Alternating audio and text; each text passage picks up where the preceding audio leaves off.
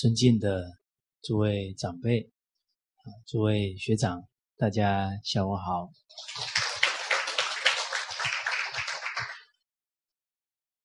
最近啊，刚好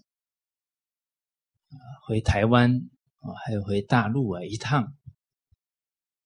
回台湾是因为台湾的司法部。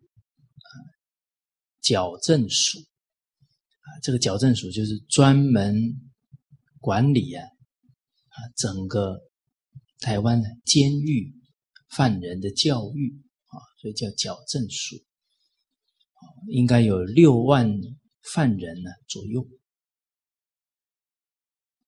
那透过呢呃监狱的啊这些教化啊，让他能够转恶为善。能够成为一个好人，而这个台湾矫正署啊，啊办了一个生命教育的课程，啊，来参与的呢都是在这个监狱系统里面的辅导员，啊，从事教化的啊这些官员，啊，所以这个很难得。啊来的全部都是阿舍啊 啊！我们以前看电视都要给他们敬礼的啊，这些官员啊，他们每一个人背后啊，可能都管理着几百甚至上千个啊服刑的人员啊，在台湾呢，称他们叫同学啊，希望他们。把监狱变成学校，啊，把刑期呀变成学期，啊，这个心态一转呢，很可能他就好好的在这一段时间之后之内啊去改造自己，而传统文化落实在监狱里啊，做的最好的是我们海南省监狱系统，啊，张发厅长。啊，他所带领的那个团队，所以他们的成功经验呢，影响到台湾啊，所以台湾的矫正署啊，就有了这一场的课程培训。哦，那当然我也是非常欢喜啊，回到自己的故乡啊，一起参与啊这个课程。哦，那在场所有参与课程的官员呢？啊都嫌呢培训的时间太短，啊，两天他们说不够啊，最少要三天以上才行。我们可以了解到啊，人之初性本善，啊，每一个有权利的人，啊，他听到老祖宗这些教诲啊，哎，把他的一种使命感都唤醒，而且事实上呢，他们在位置当中啊，很尽力啊，但很辛苦。他假如没有用到根本的方法，有时候是吃力不讨好啊，徒劳无功啊。其实我们很冷静来看呢，现在在家庭里面呢，父母教育孩子辛不辛苦，效果好不好，不一定了啊。学校里面老师教育学生呢，不容易呀。哦，我看马来西亚的小学老师哎，每天像打仗一样，哇，那一节接着一节啊，那真的啊，我在台湾已经觉得教小学很辛苦了啊，到马来西亚来，真的对马来西亚小学老师肃然起敬啊，真不是人干的事情。哦，这句话的意思是说，你没有使命感了，干这种事干不长久的。哦，你看得深远，你知道这个工作的意义。哦，就像沈木鱼老先生说到，教育这个事业太重要了，它是承传文化。文化不承传呢，我们中华民族啊，在全世界是历史最悠久的民族，一两代人不传，都可能变成最短视的民族。可见文化教育影响之深远的，啊所以这些长者都洞察到教育的重要性。哎，很多领导他也很努力，也很想照顾好员工，可是他也带得很辛苦。哦，还觉得员工不听话。所以在这个时代啊，活着都不容易。啊，真的，为什么呢？努力有结果啊，不一定有好结果。啊，而这些方法，很可能呢，我们没有经典的指导啊，我们都在枝末当中下功夫。哎，枝末当中下功夫啊，徒劳无功啊，甚至会什么？本末倒置。那请问大家，监狱要管理好？是不是把房子盖得越好，啊，冷气啊都给他装上，啊，三餐都给他吃的好好的，就管理好了。那假如管理的好，哎，为什么现在全世界各地啊，监狱啊都容装不下了，人满为患的，甚至于现在很多地区是变成。啊，三个月、六个月、一年之内，这些刑期很短的哈，不关了，没位置了，还得再盖监狱呢。哦，所以我们冷静看到这个时代的现象，请问大家，是好好办教育好，还是把钱拿去盖监狱好？标准答案。但是现在监狱的人越来越多，每一个答案我们都知道，但是没有深入经典，真不知道怎么做。好，大家想一想，是懂得养生好，还是把监医院越盖越大好？又是标准答案。好，那大家想一想，所有的病都是症状，不要害怕。我现在很多说法啊，都被症状吓得半死。哦，每一个人一想到要去体检，啊，都挺紧张的，啊，心跳加速，会不会得什么东西？哎呀，一检查，癌癌症里面有肿瘤，那吓得不行。啊，所以我们深刻去思考啊。癌症啊，死掉的人有两种人，一种被吓死的。我请问大家哈，他还没有去检查以前有没有癌症？有啊，哎，活得很好啊。结果那个检验报告出来，路都走不走不动了。哎，同样一个人呢，那不 被自己吓坏了吗？当然。首先是医生把他吓坏了，那医生告诉他：“你只有三个月的命。”哇，他就吓坏了。我们听到一个女士啊，二十九岁就得子宫颈癌，今年七十八岁了。啊，哎哎，七十八岁了。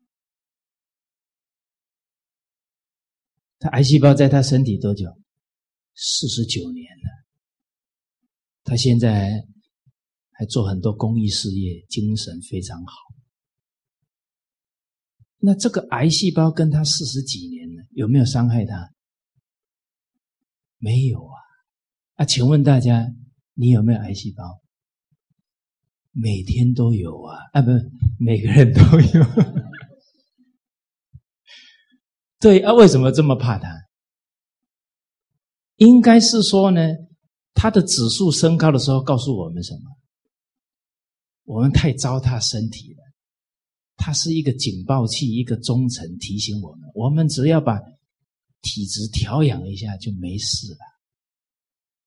结果这个癌细胞是在告诉你，你有问题了，不能再这样糟蹋身体。然后我们把它当敌人，非得。让他死不可，哦，所以这种对立的思考把我们给引错了。所以所有的努力，因为一开始就是错的，再怎么努力都得不到健康，因为方向就已经错了。啊，所以大家想一想，用对立的方式，用要灭掉癌细胞的方式的方法，基本上是不可能让人健康。所以现在医学太多的方法都是用对立的。啊，事实上，用传统文化，事事是好事啊，人人是好人呢，大家相信吗？哦，你们的笑容很灿烂，啊，有体会到这个真相。所以，其实我们有很多观念呢，假如不是经典的教诲啊，我们不知道被误导了多久，自己不清楚。啊，所以这个时代是确确实实是应该冷静啊反思的时候，冷静啊，依照真理、依照经典来做事情。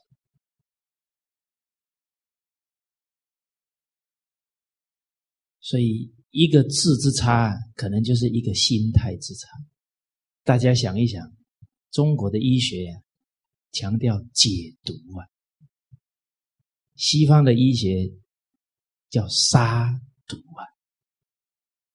你杀有可能身体越来越好吗？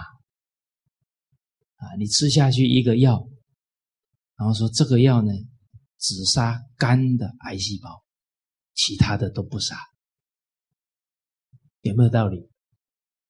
哦，吓死人！这一颗药还装上侦查系统，它里面有一台 computer 是吧？它还。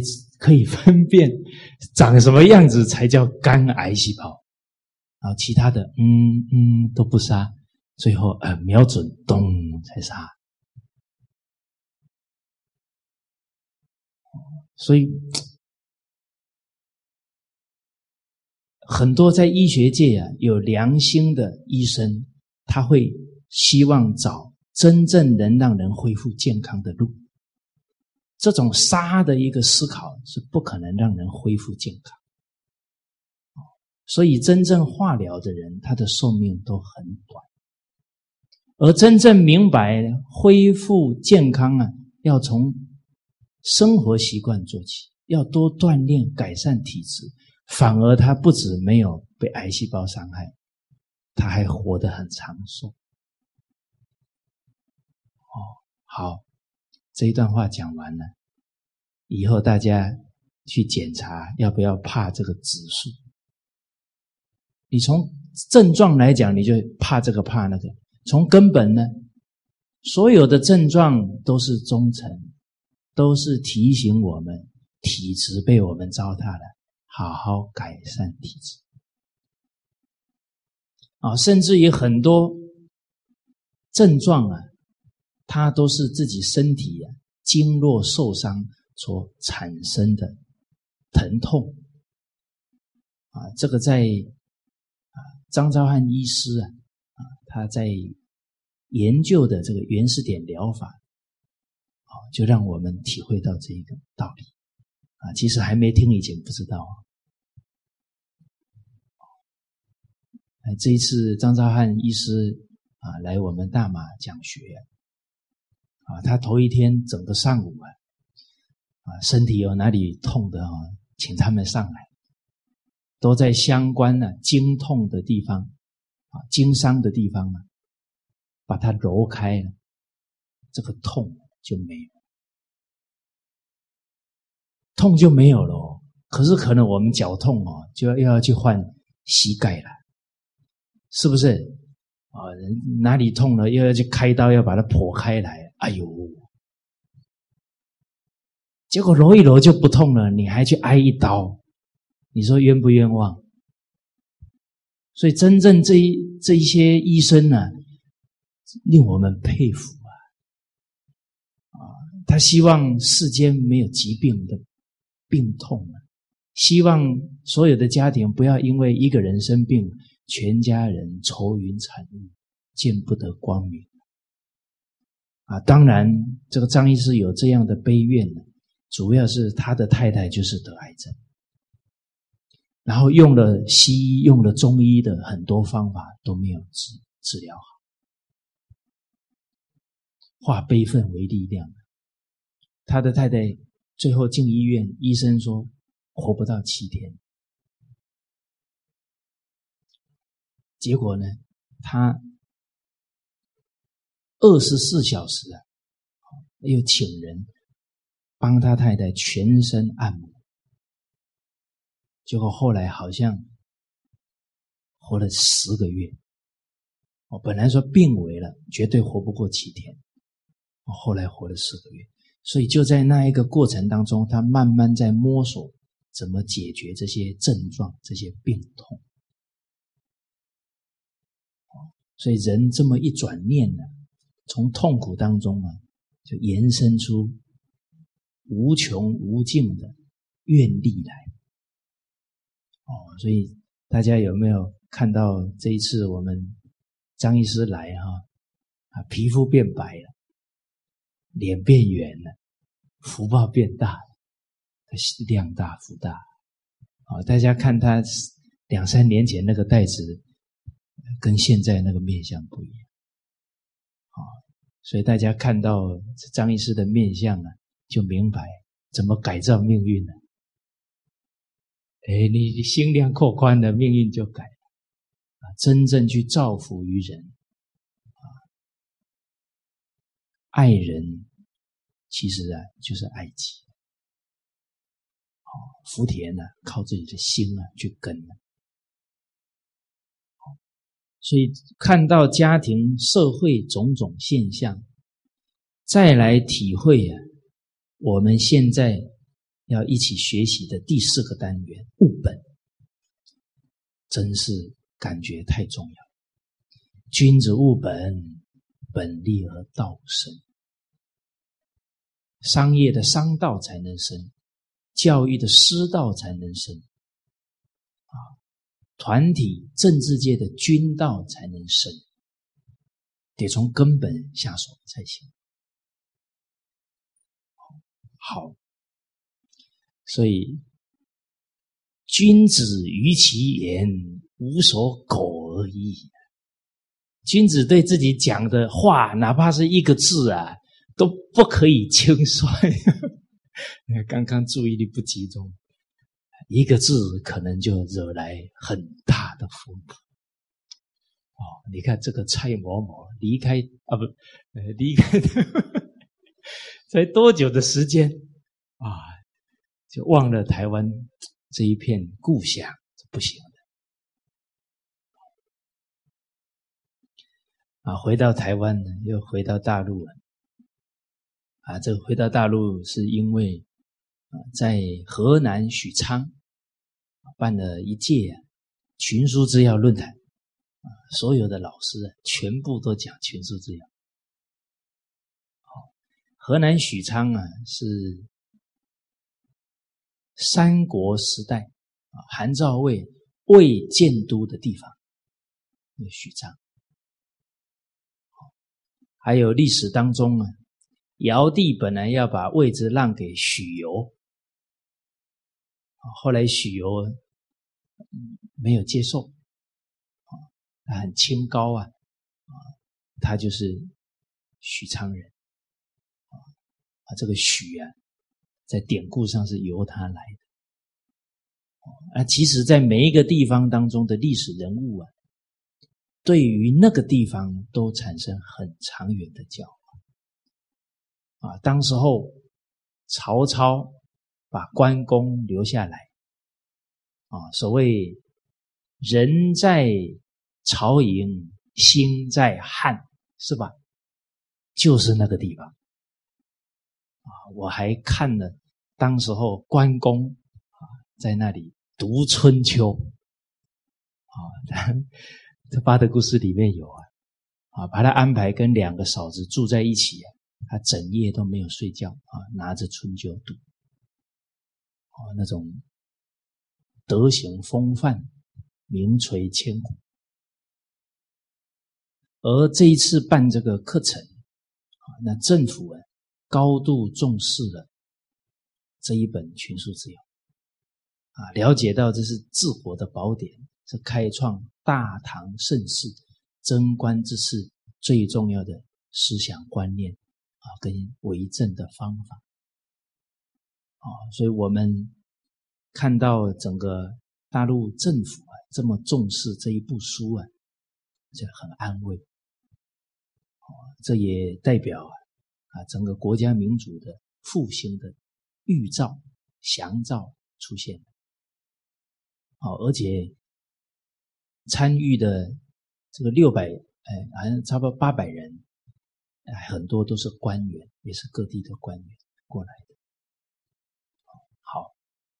简单跟大家汇报一下啊，因为我跑出去这么久啊，也得给大家交代一下哦。好，我以后会比较乖。哦，因为我们一年汉学共学班呢，我们自己内部啊，十月一号就开始学习。哦，那海外呢是过完年了，三月一号才报道。啊，所以这一整年呢，啊，我们跟着同仁呢一起深入经典，啊，扎儒道释三根，然后为汉学院呢做准备。所以，任何人邀请我，哎，除非师长，嗯，指示的啊，不然呢，我都不去了。啊，哎，我跟你们讲哈，就不能失信于你，啊，所以我就可以去跟邀请我的人说，我已经跟这么多人都讲了，自古皆有死，民无信不立。啊，假如我再不守这个原则，那我就没有办法在大马立足，啊，我就得卷铺盖，啊，回台湾去。好，好，所以所谓读万卷书啊，行万里路，走的这一趟啊，哎，更体会到办政治啊，务本的重要性。以至于啊，做所有的事情啊，都要从根本下功夫。我们上一次，跟大家讲到的是一百六十一句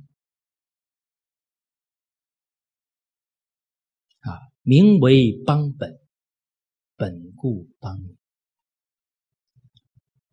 人民是国家的根本啊，唯有根本稳固了，国家才会安宁。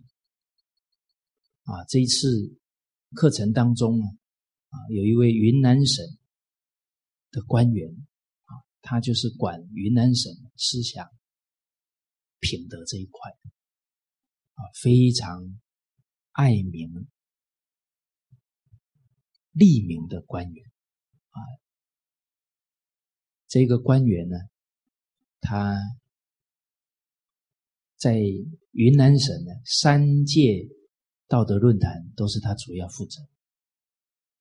哦，那个三届的云南论坛受益的人应该是有五六千人现场听的。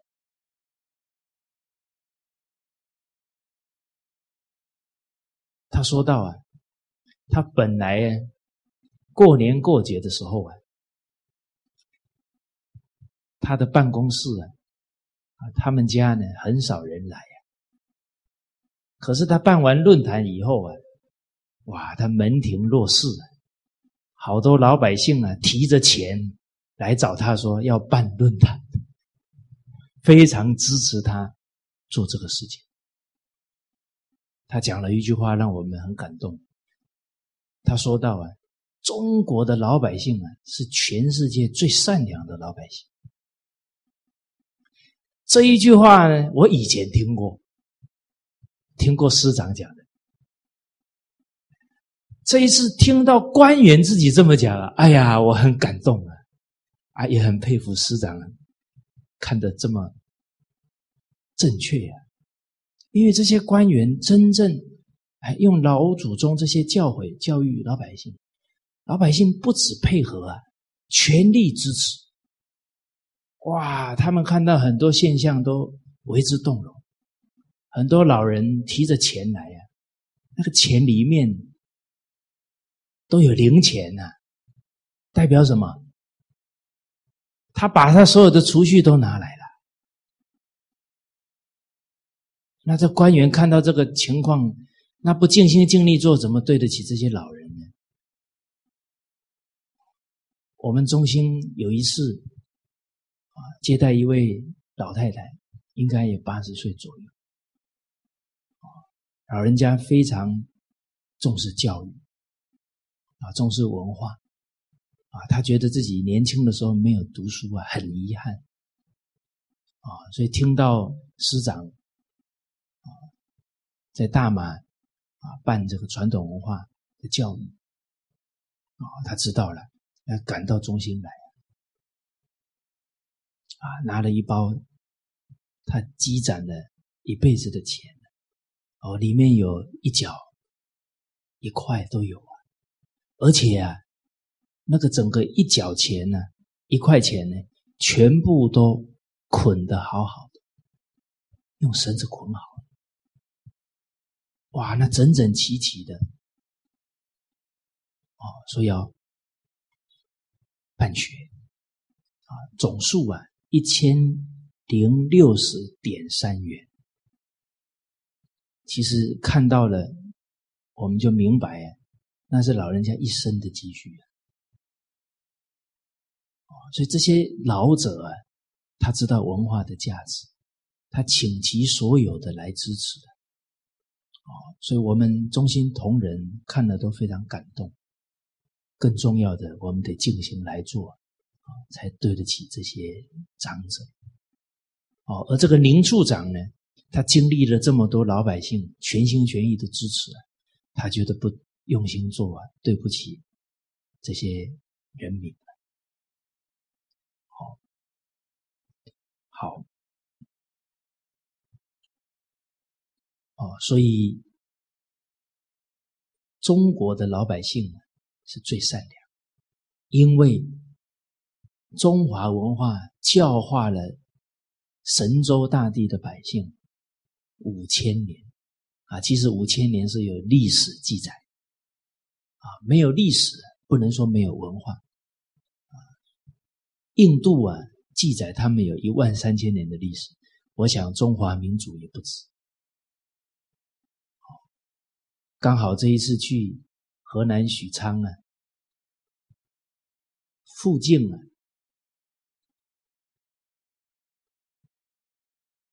就有伏羲的墓啊。伏羲是我们的祖先呢，啊，皇帝上去呢是神龙啊，神龙上去啊是伏羲氏，伏羲是画八卦。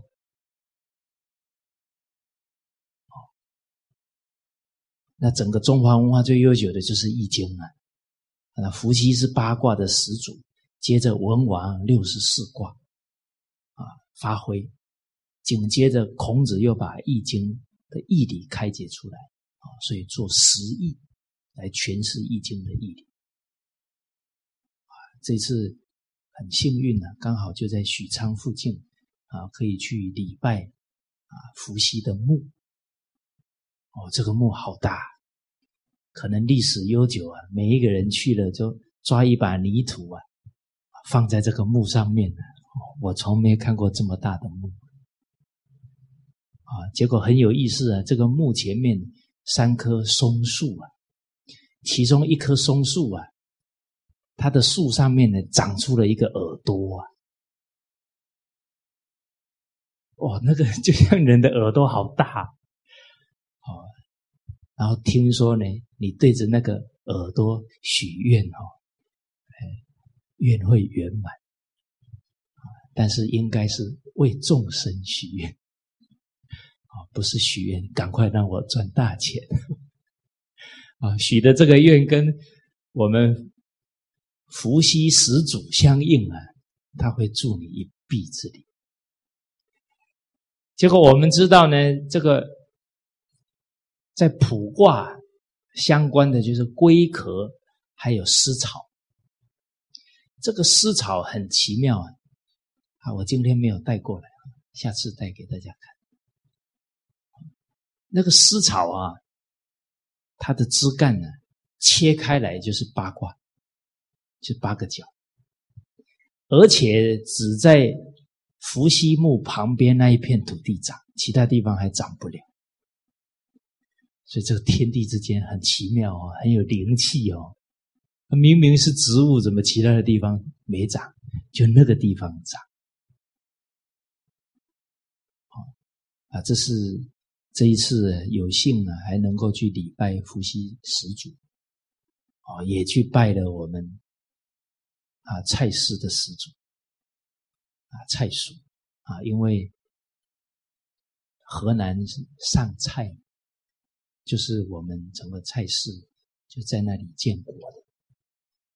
哦所以了了一些心愿，啊，好，回来该干啥还得好好的干，啊，才对得起这些祖先。而我们中华文化，它是圣人政治。中华文文化的特色是什么？各行各业。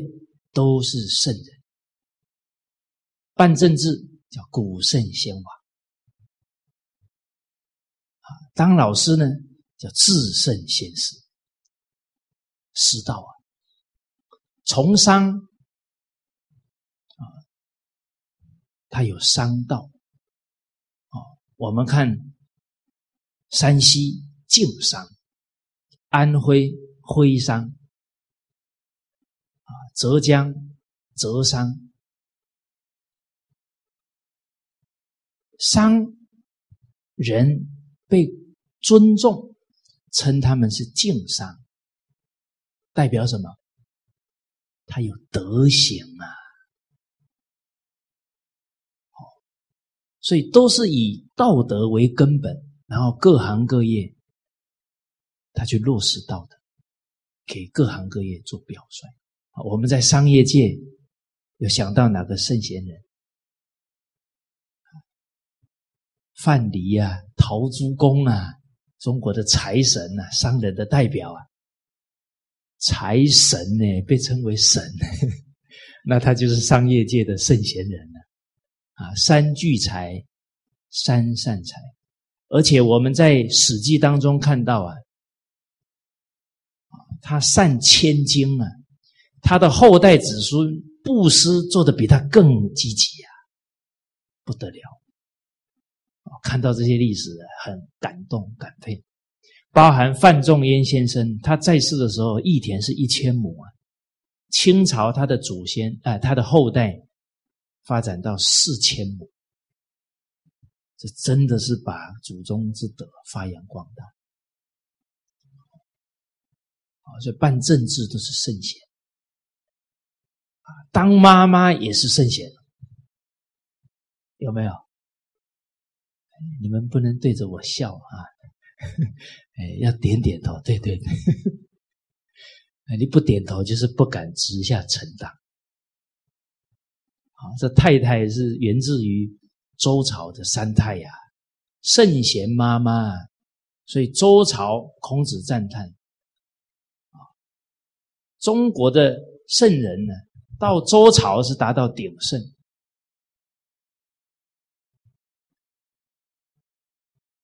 为什么能达到鼎盛？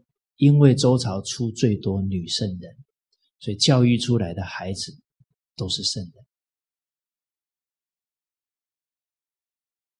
所以各行各业每一个角色都可以成圣成贤，而且都有好榜样给我们表演出来。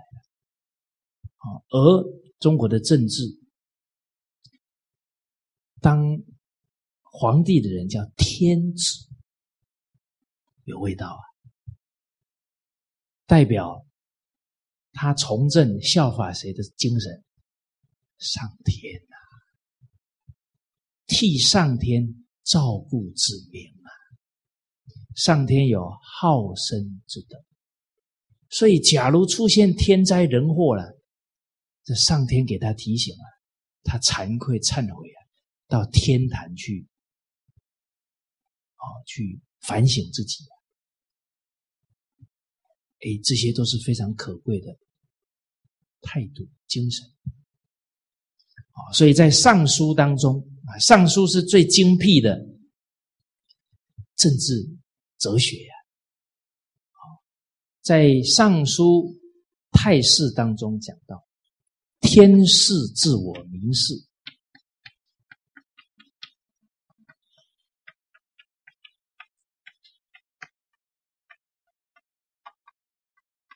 天听自我明听。”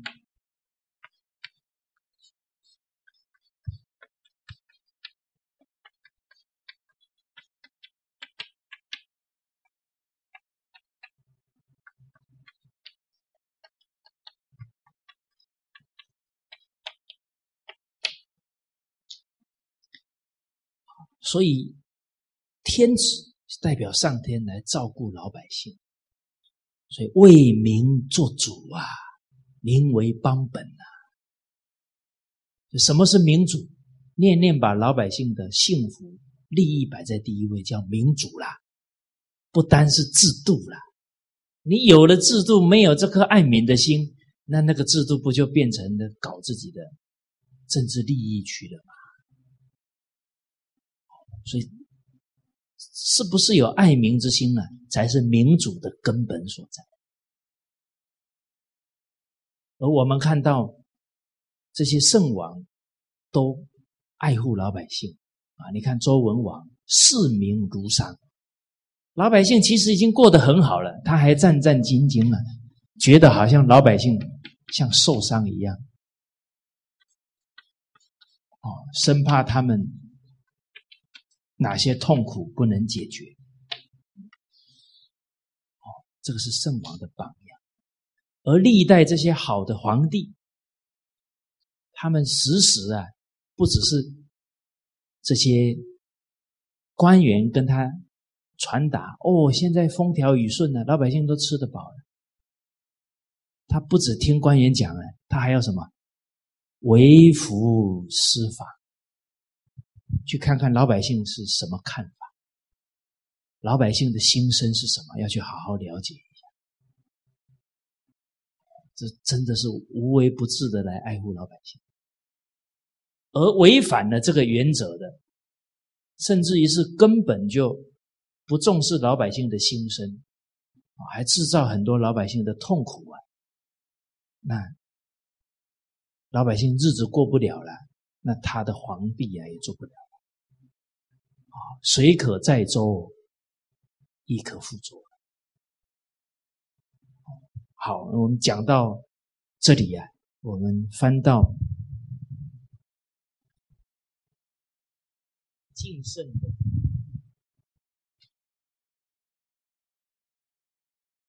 一百四十页，敬圣第四个纲领，见戒。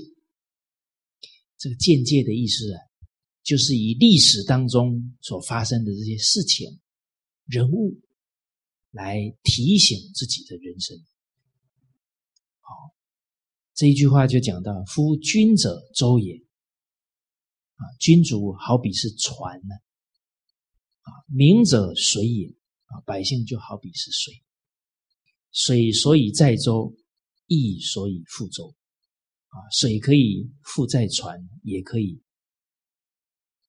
翻覆船，所以上一次我们讲到这一句的时候，有讲到齐桓公问管仲啊，治理国家，管仲说要跪天这管仲呃，齐桓公一听到看看天，管仲马上说这个天是指老百姓了。那你都残害老百姓了，老百姓的怨恨一直积累了。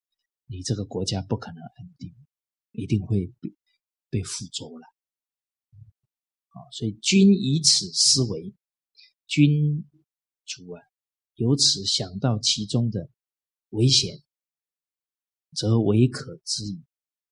那么什么是危险呢？也就知道了。当然，这种戒慎恐惧的心，也要透过教育。啊，我们。看到一个历史典故啊，很佩服。宋朝开国皇帝赵匡胤，他的母亲在他登基大典上啊，那个教育是太有智慧了。大家记不记得这个典故？啊，还没有二十一次啊。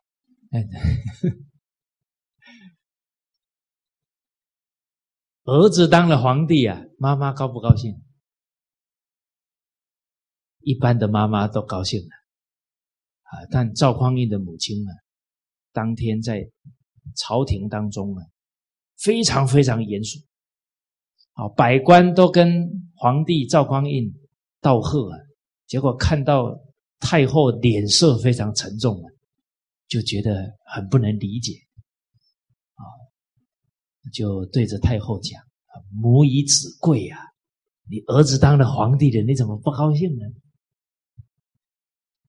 哎，太后讲了，啊，他当了皇帝能真正爱民，那还好；假如不好好爱人民啊。那历史当中这么多被推翻的，那后代都被被人民的仇恨、报复啊，都杀光了啊！假如到那个时候啊，我想当个老百姓的机会都没有，有什么好高兴的？哇！你看当下这个赵匡胤听完，赶紧给父母亲磕头啊，敬受命啊，恭恭敬敬记住母后。今天的这个提醒，当皇帝第一天，当头一棒重不重要？重要啊！诸位学长们，你们人生呢，曾经被棒喝几次？哎，看你们的表情，好像不记得有。哦，那可不好。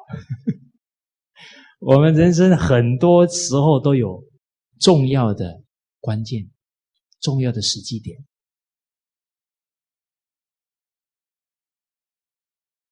刘芳总裁上一次来大马给我们分享的课程，您看他出嫁的当天呢，有没有受到棒喝？谁给他棒喝？他父亲呢？这个时候父亲不教，谁能教？而这个时机点过去了，要讲就没没有那么大的效果啊！等到他已经苦水一大堆了，你还要给他讲两句啊，他还抱怨你女儿都受这么多委屈了啊，你你还不为我，还给我这么多批评，那个时候效果就不一样。哦，所以要胜于死重要。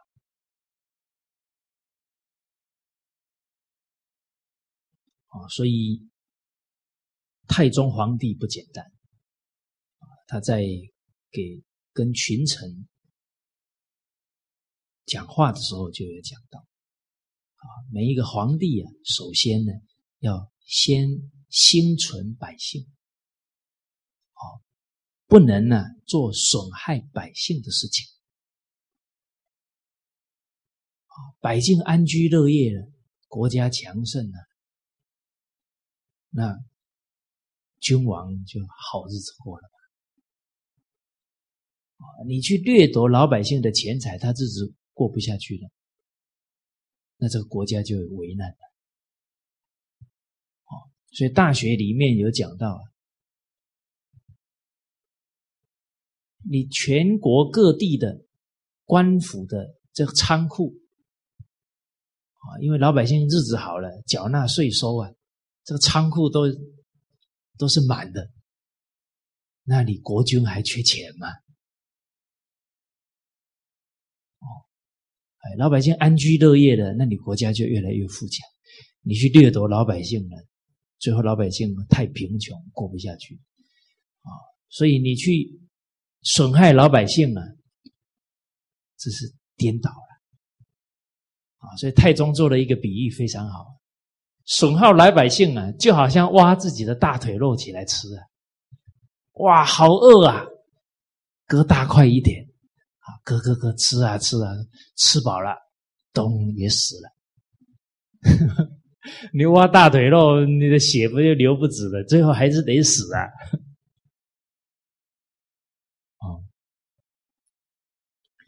对，所以太宗的成就啊，都来自于他。为为政非常重要的爱民啊，还有这个战经涕漓的态度我们接着来看下一句，啊，一百六十二句，啊，文武之政，布在方策，其人存，则其政举；其人亡，则其政息。故为政在于得人，取人以身。修身以道，修道以仁。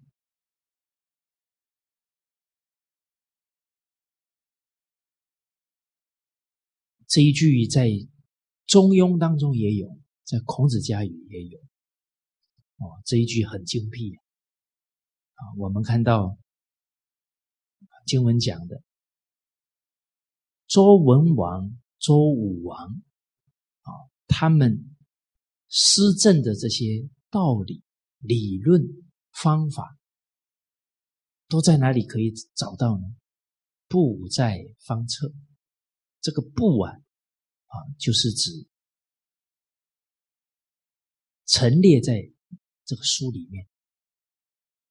方册呢，方是指木板，册是指竹片。就以前还没发明纸以前呢，啊，你。把字啊，就是写在这些木板、竹片上，所以叫方册，其实就是典籍啊，这些简册、典籍当中，所以治国的这些好方法不是没有。我们看到这里啊，就想起师长讲，方东美教授，那是台大的名教授。啊，对中华文化非常了解。方教授有讲，假如周朝的这些皇帝啊、天子，代代都遵守先祖的教诲，都遵守周礼，现在还是周朝。啊，听到这句话，我们想一想，大家想不想做周朝的人民？想啊！你看孔老夫子那时候多么向往周朝盛世的时候，大道之行也，天下为公。你看孔老夫子最佩服的人是谁？周公啊，辅佐周成王啊。四十多年，监狱里面一个人、一个犯人都没有啊！那成康之治啊，夫子非常向往这样的时代。真的哦，还照周礼、圣人这些政治的这些制度方法去做，那人民是过上幸福美满的日子。哦，这确实，这些典籍啊，都是宝。但虽有这些典籍啊，可是盛世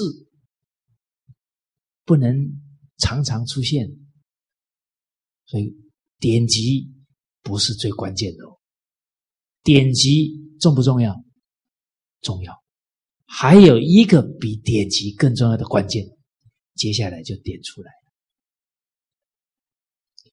所以您看，现在很多管理的好方法，可是每个人用效果一不一样？不一样。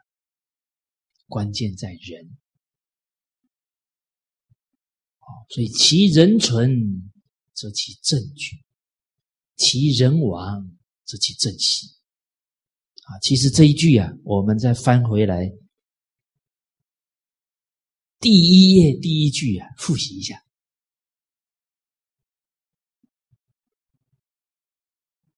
哦，大家看这些京剧都是相互呼应啊。我们看第一句啊，大家一起复习一遍：自成康以来，积且千岁，欲为治者甚众。然而太平不复兴者，何也？以其舍法度而任私义。奢侈行而仁义废也。哎，经过了千年之久的朝代更替，多少领导者都希望让国家兴盛、太平，可是却都很难达到这样好的目标。为什么呢？人为政者，他还是放纵自己的自私自利跟欲望啊！那再好的制度还是起不了作用。哦，所以这一句讲：“其人存，则其政举。”啊，如果有像文王、武王这么有德行的人来做领导，这个仁政便能实行。为什么呢？政者正也，政治就是什么呢？要大公无私才才可以呀，要公正啊！啊，孔子跟季康子说：“子帅以正啊，你要这个帅就是你要做表率呀，你要领导大家，你首先以身作则，你是领导者，以身作则。”子帅以正，孰敢不正？底下的人他就不会实行滔滔啊，他不敢造次啊，他效法你的公正啊。好，所以这个政治也是上行下效了。啊，所以接着京剧讲啊，其人亡则其政息啊，如果没有像武王、文王、武王那样的人，那仁政。便跟着就止息了。大家看历史，贞观之治啊，不出几年就成就了。从一百多年的乱世转成盛世，几年时间，所以真的是人存政举。而同样是唐朝，甚至同样一个皇帝。都有可能从盛世变成差点亡国，其人存则其政举啊，他自己清醒啊，旁边又有有德行的大臣啊，唐玄宗就是最好的例子。所以人身边没有正直的朋友啊，这一生道德要成就不可能。所以以友辅人呢，要有好的朋友同参道友辅助自己的仁德道德。啊，所以唐玄宗的这个势力啊，就让我们很深刻。他旁边没有忠臣了，马马上政治就衰败。然后又又到遇到杨贵妃，哇，从此君王不早朝啊，这麻烦。没人提醒哦，所以这一句哦，不只是一个朝代哦，其实也是提醒我们每一个人呐，自己提起理智了，这一生圣与贤可循志哦，其人准则其正举哦。你自身的修养，包含你的家道可以承传，但是自己假如堕落了、懈怠了。放纵了，那可能自己跟家庭呢，甚至团体都要遭殃遭殃了。好，啊，从这一句话当中呢，我们知道办好政治第一个重点，培养好人才，培养好领导者，尤其是全国第一把手。啊，这下一段经文就讲到这里了。啊，太子以后是皇帝呀，所以从太子从他小时候就开始培养。哇，这个是高度智慧。哦，这我们看这些古人啊，怎么来办政治啊，怎么来教育下一代，给我们很大的启示。看到这一句啊，其实。很很多感触，我们冷静来想想，从国家到团体，不明白这一句啊，绕了多大一圈呐！这一两百年来，政治界都在找寻什么？哪个制度能够让天下太平？哪个法律能够让天下太平？有没有？哇，耗了多少的精神在那里整这些制度？最后呢？现在全世界社会犯罪率越来越高，贪污腐败越来越严重。你说好制度没有吗？有啊，花了那么多时间整出来的东西，可是问题是，它不是最重要的，最根本是要把人教好啊！你再好的主义，再好的政治制度，没有人没有办法办呐。所以德者本也啊，其他的都是在其次的。有了好人。制度不怎么样，还是能把政治政治办好。啊，你制度再好，人不好，这整个政治一定是越来越严重。所以我们看人才重要了。从汉武帝那个时候举人才的标准是孝廉呐，所以老祖宗留下来的这些教诲是什么？是真理。你只要一变，灾祸就来，就不能乱动了。可是我们现在人有一个误区啊，新的就是好，非常严重的一个认知问题。你任何新的东西，只要它的精神不符合真理、不符合经典，那个新就是灾难。哦，这一点非常重要。你比方说竞争的态度，叫竞争，幼儿园就开始叫竞争了，新不新？新不新？很新哦！哇，你学的东西都是最抢手、最新的东西。你比方说我们在教育界，越年轻的哦，可能态度都比较高傲。为什么？我学的教育理论是最新的。你们以前学的那个都已经落伍了，我学的这个是新的，新的就好。骗人！大家冷静想一想，你学的是最新的哦，请问现在的孩子是越教越糟糕，还是越教越好？越糟糕啊！那你那个新的要反省啊！哎呦，很多国家地区说教育改革是绝对不回头的，一定继续改下去。哦，我听了冷汗直流。他改呀改呀，那一条路刚好遇到悬崖，我绝不回头。那你只有死嘛？你再不反省，孩子就是一届不如一届。你说那种勇气哦，真是误事啊！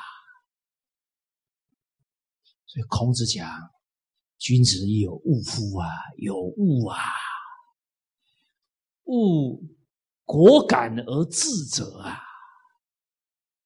这些话真的都看到这个时代啊，不得不佩服孔子的智慧。孔子说：“最怕的是哪种人？做什么事哦，很很有决心哦，很果敢哦，永不回头。可是道理不明白，把整个国家引向死路啊！果敢而智者。”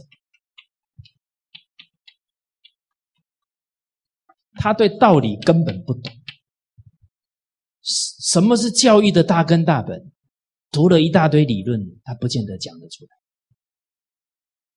请问大家，在哪一本教育理论里面看到“夫孝，德之本也”呀？“教之所由，生也”呀？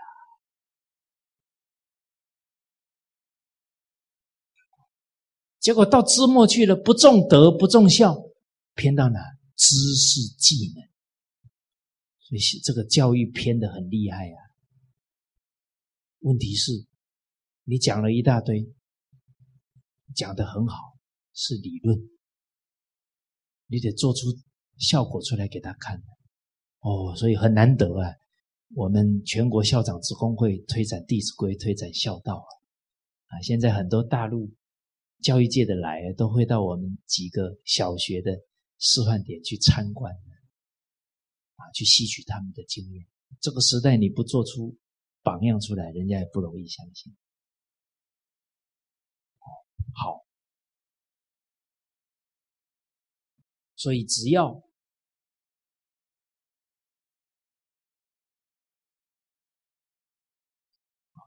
人不可以太激动，激动会写错字。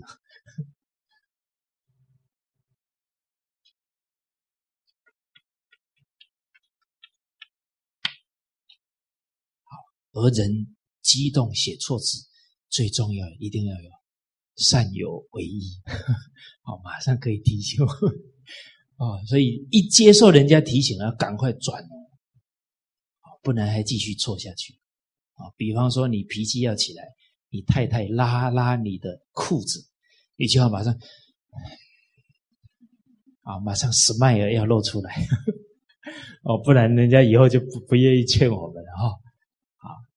所以这个又想到《论语》了，你看《论语》多好。啊，法语之言，能无从乎？改之为贵。你要肯改，人家才肯跟我们讲。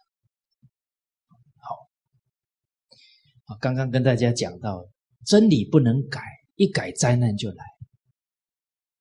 人才的标准，孝廉二字。孝就有德的本，廉洁它就有办事的根本，他不贪污，他公正啊。所以政治界培养人才，甚至吸纳党员呢，还要回到老祖宗的举孝廉呢，这样的人才能把政治办好。我们看到很多贪官污吏被抓了，自己生活挥霍啊，老母亲还住在破房子里。你假如是他的领导，这种人你还用？你就太没有智慧了。啊，很多地区啊都开窍了，哇！现在很多地方选举官员，首先第一条要孝顺，甚至于知名大学现在校规，只要发现不孝就退学，不让他读。为什么？以后一定哦会败坏学校。啊，当然很可贵啊，我们。北京大学校长周其凤先生，他很孝顺的，啊，应该不久前呢，他母亲啊九十大寿，啊，他回去给母亲祝寿，啊，两个母女呢抱在一起痛哭了，啊，母子。讲话会讲错，还是绝招不够？绝绝招不可虚敌也。结果他就讲到啊，啊，在场的人都为之动容。他说，因为八他母亲八十大寿的时候，他因为事情啊没有回去，他非常非常的遗憾。当时候他就告诉自己。母亲九十大寿的时候，我再怎么样都不能再错过这个给母亲祝寿的机会。那北京大学是全中国最好的学校啊，校长带头行孝啊，功德无量啊。所以宫门好修行啊，一个人位置越高，他要积功累德越容易，只要他肯做好做表率。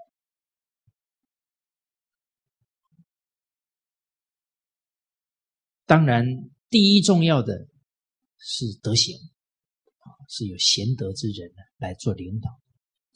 我们也看翻到啊，这个三百零七句啊，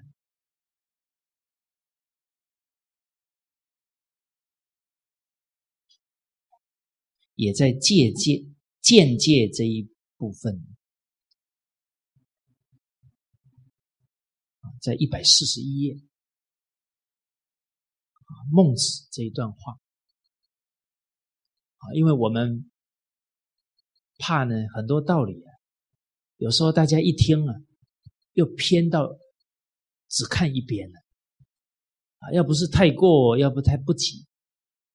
哦，哎，我们看到其人存则其政己，其人亡则其政息。哇，看得很激动。这个企业老板、团体领导一回去了，所有制度通通不用了，啊，通通不用了，啊，人好了就好了。啊，明天开始，大家想要不要打卡？啊，要不要写假条？要不要这些啊遵守这些规定啊？还是有规则嘛？啊，国有国法。家有家规嘛，你不要偏到说什么都不用了。我们刚刚讨论的是德行最重要，当然还有很多辅助的这些政治制度方法。好，所以孟子就讲，好，我们把这一段念一下。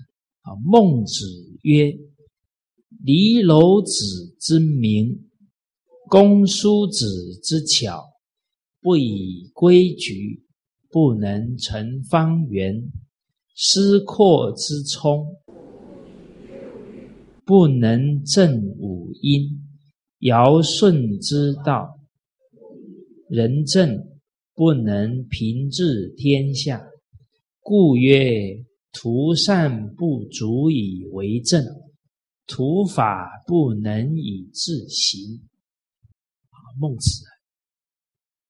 擅长用譬喻啊，让我们从譬喻当中了解他所要强调的道理。而我们读《礼记·学记》啊，也讲到一个好老师啊，要罕譬而喻啊，也要很善于譬喻啊。哎，做一个比喻，哎，大家都清楚了解这个道理。好，所以老师的基本功啊。要会讲故事，还要会譬喻。啊，那一天看到网上台湾一位企业家，他做了一个比喻啊，他说一支火柴可能。连一毛钱都不到，是吧？啊，一栋房子啊，几百万，可以一支火柴啊，可以把整栋房子给烧掉。哦，哎，这个就是譬喻了。几百一几百万的骨牌排起来，要很长很长的时间才拍起来。可是你把一个骨牌推倒了。是，他可能很短的时间之内全倒。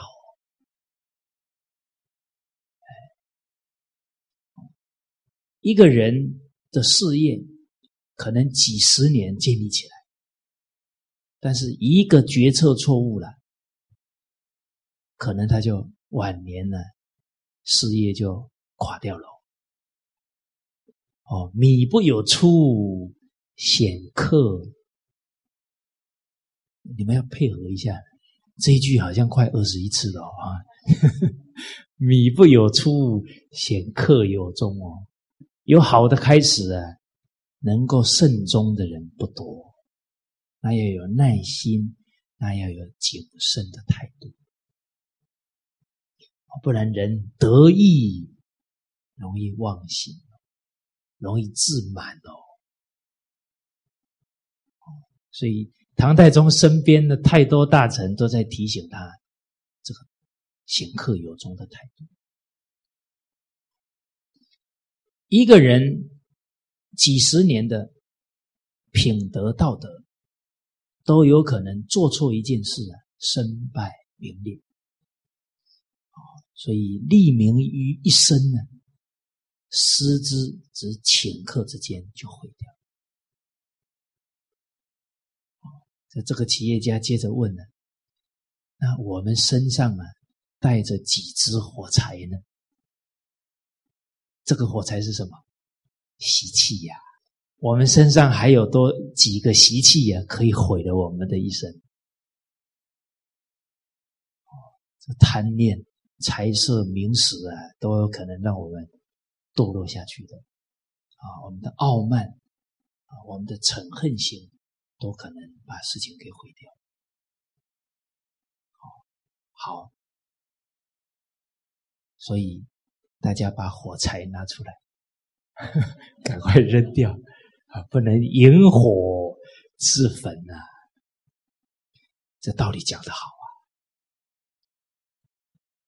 但是这个企业家，他的后代一定好吗？不见得。所以，知道、悟道、做到、得到啊。明白这个道理，可是你真正做得下去吗？就像《三字经》讲：“人以子金满盈啊，我教子为一经啊。”有没有道理？有。请问有钱人一百个，几个人做得到？有钱人说：“嗯，你自己没钱，讲的这么轻松。你假如有钱呢，我相信你也做不到。”哦，所以你看多少人要表演呐？范范蠡、陶朱公他表演呐。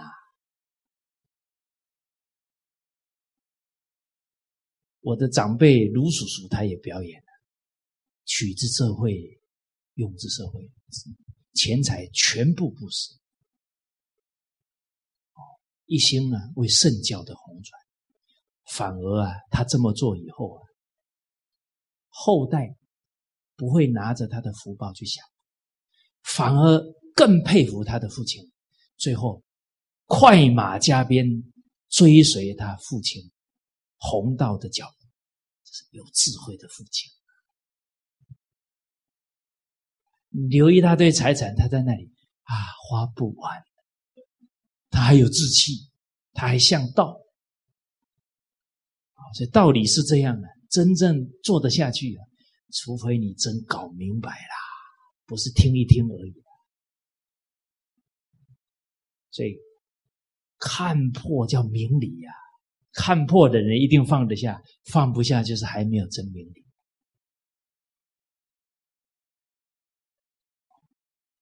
所以古人有一句话讲到，说所有读历史的人呢，都会觉得。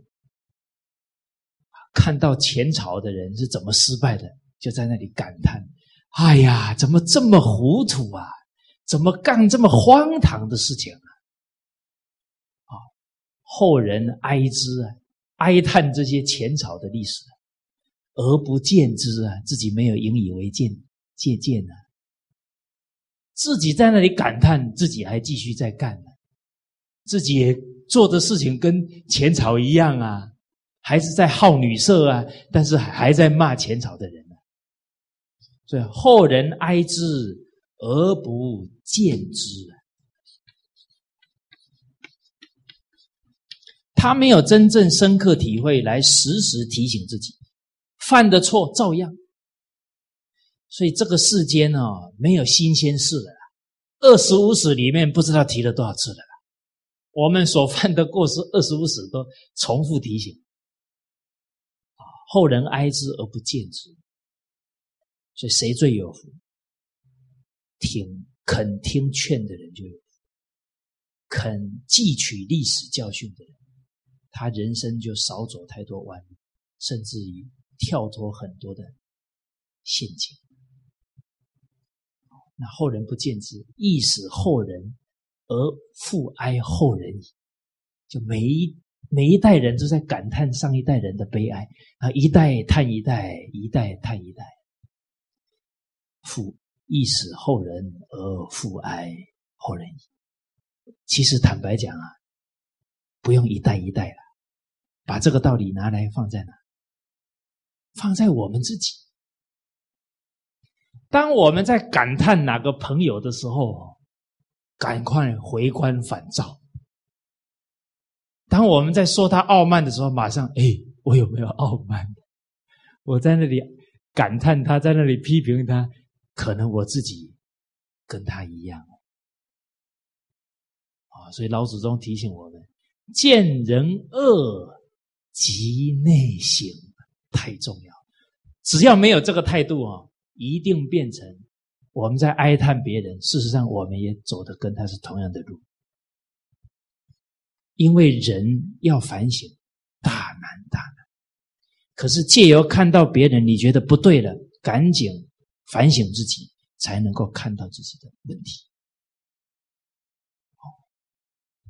哦，所以这一些态度啊，都是成就德行的关键。见人善，即是起。这个态度没建立起来，麻烦。见人善，即嫉妒。没有学习他，那会跑到哪个方向？嫉妒啊，傲慢啊，哎，又有什么了不起？甚至去批评啊，毁谤他，那就长善就是重要。你不长善，慢慢很多习气会现前哦。哦，所以学到的道理不奉行，我们铁定会退步。哎，学如。逆水行舟。当我们看到《弟子规》哪一句、三根哪一句，我不能全心全意去奉持，没有这个态度，保证退步。啊，明天再说，给我三个月以后我再来做，那绝对进步不了。有一个很大的杀伤力，就是还有明天。保证把我们的道业给毁掉。啊，明日复明日，明日何其多！我生待明日，万事成蹉跎。真想成就的人，真想立众的人，从哪里看出来？从他奉行孔子说的“为人先难而后获”，先从最难的习气下手，你就看出这个人是真干。假如他最严重的，他都放在一边，哇，还是很认真学哦，那是学样子给人家看，那很可能还是陶醉在别人的肯定当中，不从最难的下手，谈不上真干。所以于敬义公那一篇教诲啊，最可贵的就是修学啊，绝对不能修在相上，修个表面。想要人家觉得自己好，赞叹自己，最后几十年下来穷困潦倒，所以要从心地下功夫，从起心动念下功夫，不能侥幸，不能做表面功夫。好，哦，所以我们刚刚讲到呢。认知一个道理啊，不能听了之后呢，没有圆融的去理解，最后偏到一方去不好。那孔孟子啊，善于譬喻，譬喻到呢，离娄子啊，他的眼睛非常厉害啊，你看毫末很细很细的东西，他都看得清楚，啊，叫明察秋毫啊。他他有这么好的眼睛啊！公叔子啊，这个工匠非常的巧哦。古人那个巧啊，巧到实在让我们不可想象。以前那个工匠雕刻一个小东西，里面可以雕六七个人坐在一条船上，每个人的表情还不一样。你起一个念头啊，就刻不刻不了这种作品，他都有定功啊。所以古人连工匠都是圣贤的功夫呢，不然他没有办法留下这些作品。而这么巧的能力呀，他还是要依照什么？不以规矩，不能成方圆啊。所以。还是要用圆规啊、曲尺来正确的画出啊方形、圆形，啊，然后才能创造这个作品啊。而诗况他是乐师，他耳朵非常敏锐，但是他也要用六律的规矩啊，才能够把五音给矫正清楚，都是还有依依循的规范的哈。好，接着重点要彰显的就是这个道理啊，尧舜之道。就算有尧舜的修养啊，他为君的德行，不以仁政，不能平治天下。啊，如果不实行圣王的法令制度啊，也不能治理好天下。啊所以有好的存心、好的领导，还要有好的方法配合，才能把天下治理好。所以总结，故曰。图善不足以为政，图法不能以治行。图就是只有，只有善心还不足以从事政治，或者把政治办好。这一点我们再推演开来要成就一件利众的事情，徒有善心发心行不行？不够的哦。啊，你今天很有善心，很发心，让你当管理者，你得要学习管理的能力呀。你只有一颗好心，不找这些方法，还是团体会乱的。所以有时候我们听到一些激动的话，啊，只要发心就可以了啦。真正发心的话哦，他一定会去找方法来把事情办得更好更好。假如发了心不去找方法，不去请教专家，那个发心哦是激动，不是理智的，甚至于是很激动，又从事管理，又不去问管理的人，那变成什么？变成在欣赏自己的发心了，孤芳自赏。然后还变成什么傲慢？不去请教别人呢？那不是傲慢吗？所以从这些行为当中要推回来，心地上有问题。我们不能学传统文化的，人家一一听学传统文化，他还没有学，对我们非常恭敬啊。其实人家的管理，人家的人生历练比我们多太多了。人家一恭敬我们，我们反而都不主动去请教别人的长处了，那就吃大亏了。不止自己吃亏了，团体还绕一个大弯。这一段话能跟大家分享，就是这个错误，就是我犯的很严重，所以才讲的这么顺啊，大家知道吗？哦，所以看到那个诗说啊。哎呀，很惭愧，头抬不起来。道之所存，师之所存啊！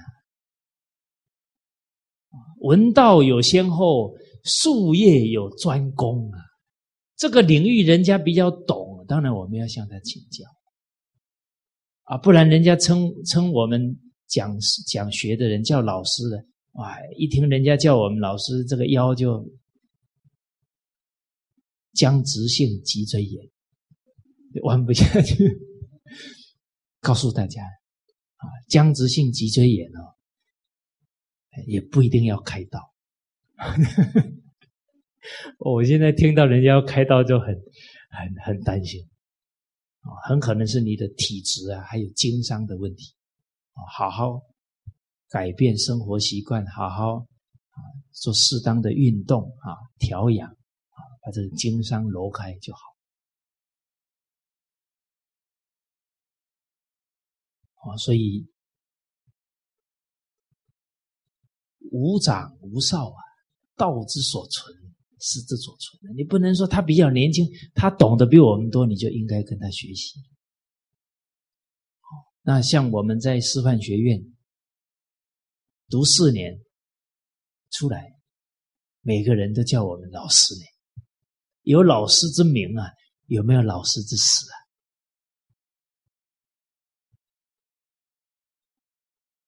还是相当不足啊，都还没有实战经验呢。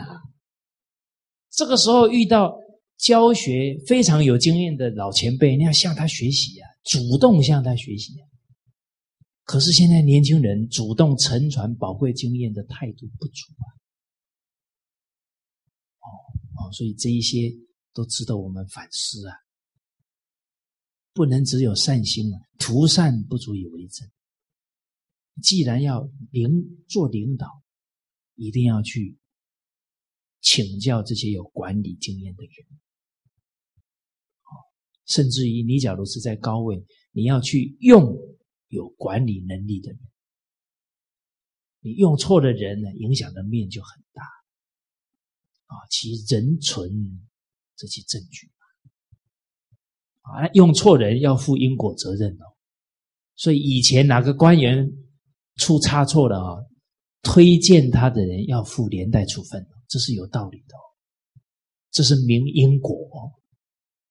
你推荐的人有大成就，国家嘉奖你哦，因为你为国家举了一个栋梁之才。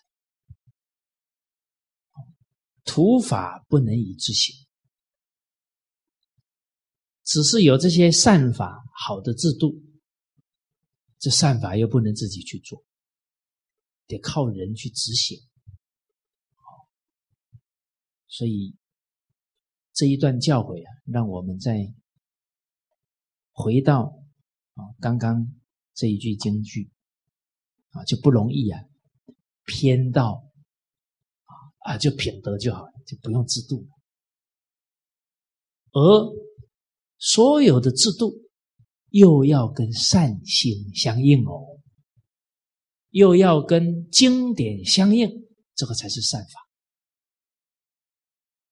哎，现在很多西方管理的制度，不见得都是好的。为什么？他的制度设计出发点就不是善心，他是怀疑，他不相信人是善的，啊，设种种的监督机制。种种手段方法，可是那个方法用出来啊，只会让人越来越不相信人，就不好。好，所以每一个人事制度都要跟《弟子规》相应，都要跟群书治要相应，这个才是在弘扬传群书治要，弘扬传统文化。